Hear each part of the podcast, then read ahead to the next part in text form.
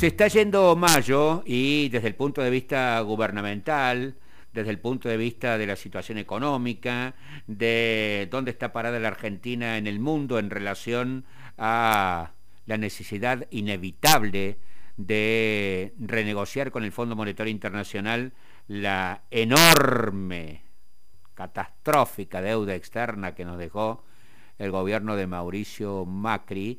Eh, se va, digo, eh, mayo y uno tiene en la cabeza la gira del presidente Alberto Fernández por Europa, eh, Portugal, Francia, Italia, la reunión con el Papa Francisco, y luego, a su regreso, una comunicación, una reunión de, unos 40 minutos por Zoom con este, la Premier eh, alemana, la canciller alemana Merkel, buscando el presidente Fernández el apoyo de, sobre todo, Francia, Alemania, también Italia, Portugal, etcétera, en su eh, negociación no solamente con el Fondo Monetario Internacional, sino con el Club de París, a quien también le debemos, y que el vencimiento de esas deudas es inminente.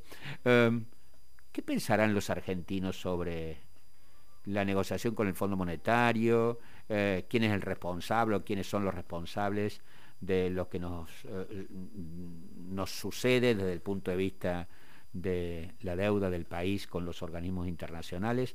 Le vamos a preguntar a nuestro especialista en opinión pública, Norman Berra. Norman, buen día, ¿cómo va? Buen día, Jorge, ¿cómo estás, Andy? Buen día. Bien, muy bien. Eh, ¿Qué piensan los argentinos sobre la deuda externa o no es un problema en los estudios de opinión que se hacen?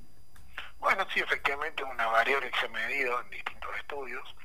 La consultora Acierto hizo recientemente un estudio donde lo que midió fue el acuerdo o desacuerdo con la frase del presidente eh, de que el gobierno de Macri fue irresponsable de tomar la deuda con el FMI. En esa ocasión el 55,2% de los argentinos electores mayores de edad estuvo de acuerdo con la frase y de del presidente y 44,8 en desacuerdo. Vale decir que el desacuerdo es básicamente el orden de magnitud del voto de Juntos por el Cambio, que sacó un poco más de 40 en la elección de 2019.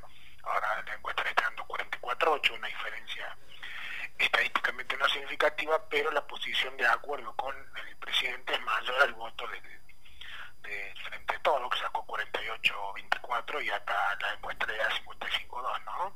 Eh, disculpa que te interrumpa el 40% de los argentinos no considera que el responsable de los más de 40 mil millones de dólares que le debemos al Fondo Monetario es el expresidente Macri? Sí, sí. Coincide con el, voto, digamos, de Juntos por el Cambio, ¿no? Con el caudal, digamos, en términos generales. Tiene que ver con... Fíjate que si, nosotros pensamos en... ¿Y quién creen que es el responsable? No, eso no, está medido. No está medido en la encuesta miden el acuerdo o desacuerdo con la... Con la expresión. Con la expresión del presidente, pero cuando vos mirás, por ejemplo, las preguntas eh, que no miden esto específicamente, sino la crisis económica de quién es culpa, también va a ver que está repartido. Algunos dicen que es el Macri, bueno, una porción muy alta, algunos le asignan culpa de la pandemia, lo cual es lógico y tiene mucho sentido, y otros le asignan culpas al actual gobierno o al gobierno incluso de Cristina. O sea que hay una hay una grieta política que, está en casi todo, obviamente el tema sanitario por ahí baja un poco y retrocede del 40 al 30 o el 35, pero yo diría que hay una, hay una posición irreductible de, una parte de la opinión pública argentina que reconoce poca o nada de culpa, digamos, de la, de gestión anterior. De hecho, el, la crisis fue con un 40% de los votos, que no es poca cosa, ¿no? Eh, por eso digo, y saco esto fuera del análisis del de las minorías ultra duras o ultra recalcitrantes que no reconocen absolutamente nada, digamos, esa minoría que hemos visto, que yo le llamo el pabellón psiquiátrico de la política argentina, ¿no? Gente que el otro día salió a manifestar contra el plan de vacuna del gobierno y cuando le preguntaban ellos tenían puestas las dosis, ¿no? Entonces, decir, hay un problema ahí que no se resuelve con la lógica, que es visceral y emocional, ¿no?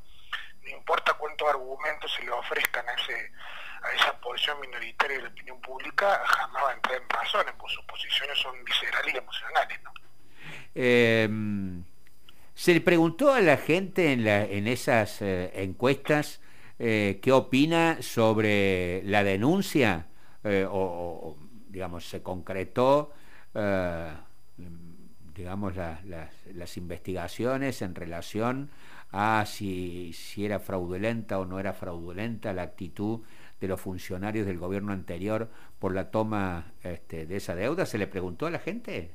Sí, sí, efectivamente, y también dio muy parecido, el 53,4 está de acuerdo con la denuncia por administración fraudulenta del presidente Macri y sus funcionarios, o sea más, bastante más de la mitad, incluso más que el voto del Frente de Todos, y un 46 está en desacuerdo con la denuncia, que no quiere decir que no crean que, que pueda haber habido algo de algo poco claro o turbio en la negociación, sino que no están de acuerdo con la, con la investigación, digamos, pero pueden pensar que es algo que hay que dejar pasar, digamos.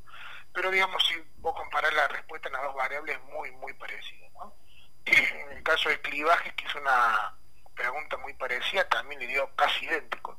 55,2% del elector argentino está de acuerdo con investigar la deuda contraída con el gobierno anterior, y acá sí baja bastante el desacuerdo, baja al 32,2%, ¿no? Destaco este tanto porque la investigación de clivajes es una consultora que fue una de las que mejor midió la, elección de 2019, donde varias consultoras pasaron de largo. Esta, esta, este organismo de investigación realmente dio un resultado muy, muy acertado con la, la proyección de la elección primaria, ¿no? Ajá. Eh, bueno, va a haber que ver, va a haber que analizar la evolución de las negociaciones y cómo sigue pensando eh, la población, eh, por lo menos reflejado en las encuestas, sobre la negociación que todavía falta y mucho para que concrete un resultado. Lo que es, eh, sí, cotidiano, lo que impacta diariamente, es la vacunación en la Argentina, el plan de vacunación, lo que nos está sucediendo ¿Qué dicen las encuestas sobre esto último?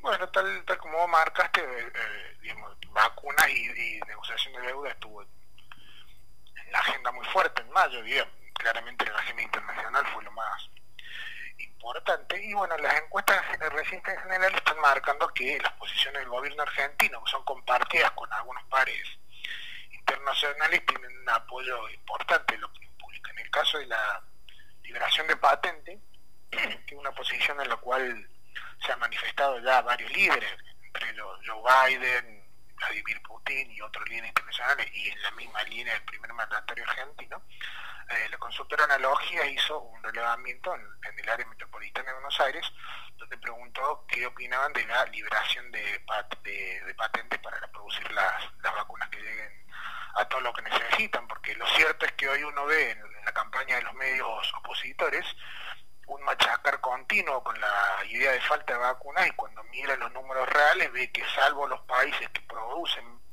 vacunas, que son una minoría en el mundo, en general el resto del mundo tiene muy pocas vacunas y Argentina está entre los países que más vacunas han recibido eh, por lejos, ¿no?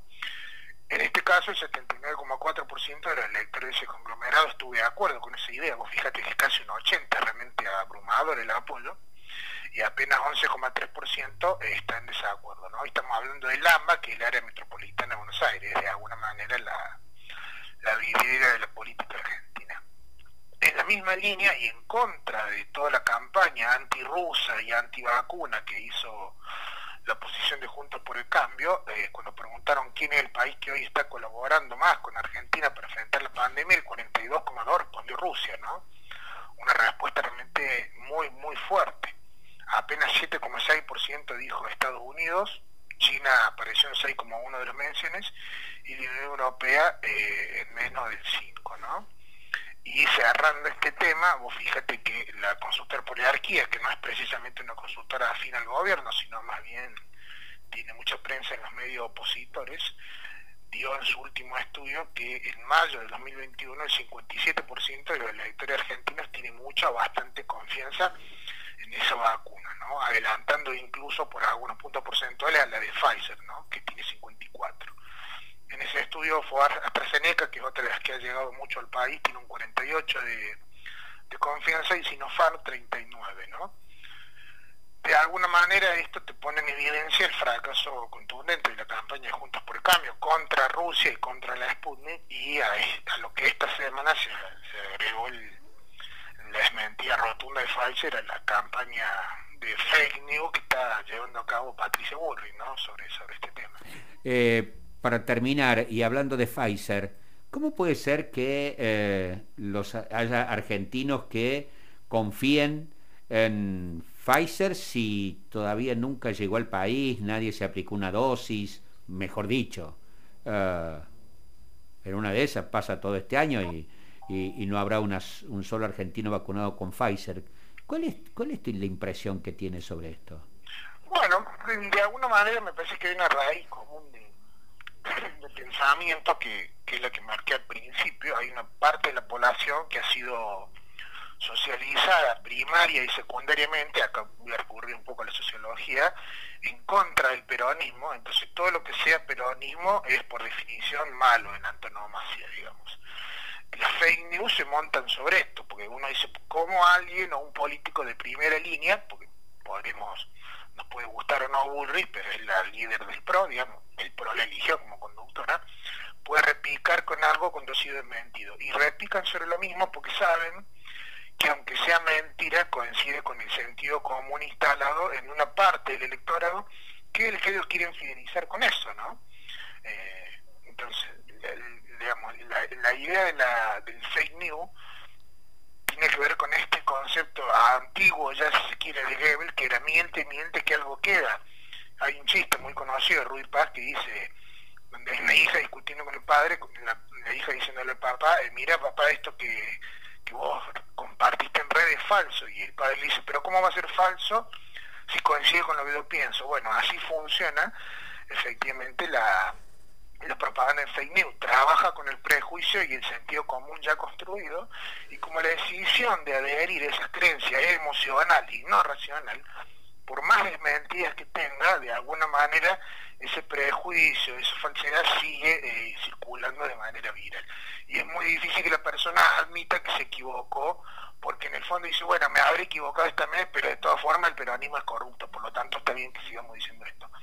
Funciona de ese modo también la, creencia en Francia y además hay que decirlo, realmente la, el lado sincronizado de los medios opositores a favor de Pfizer y en contra de Sputnik en estos meses ha sido muy tremendo. Entonces, yo contra eso diría, che, que, la, que Poliarquía, que es una consultora que realmente no tiene una posición cercana al gobierno, sino que mide de mínima, este, más bien para, para los medios opositores, eh, que te diga hoy que a ventajas Puni a Pfizer en la confianza y que en dos meses la, la suba de la confianza en, la, en esa vacuna es realmente muy fuerte, muy fuerte, es todo un dato, ¿no? Que te dice contra toda la propaganda, contra todo el repique mediático, de alguna forma este, la verdad sale a la luz de la mano de la, de la gestión. Y te cierro con un dato más, la, consultora poliarquía que ya venía mostrando en abril cómo la eh, vacunación implicaba un fuerte aumento de la del apoyo y de la confianza en el gobierno, eh, en mayo volvió a dar lo mismo. Cuando vos me la aprobación de Alberto Fernández entre la gente que tiene eh, parientes vacunados, trepa el 58%.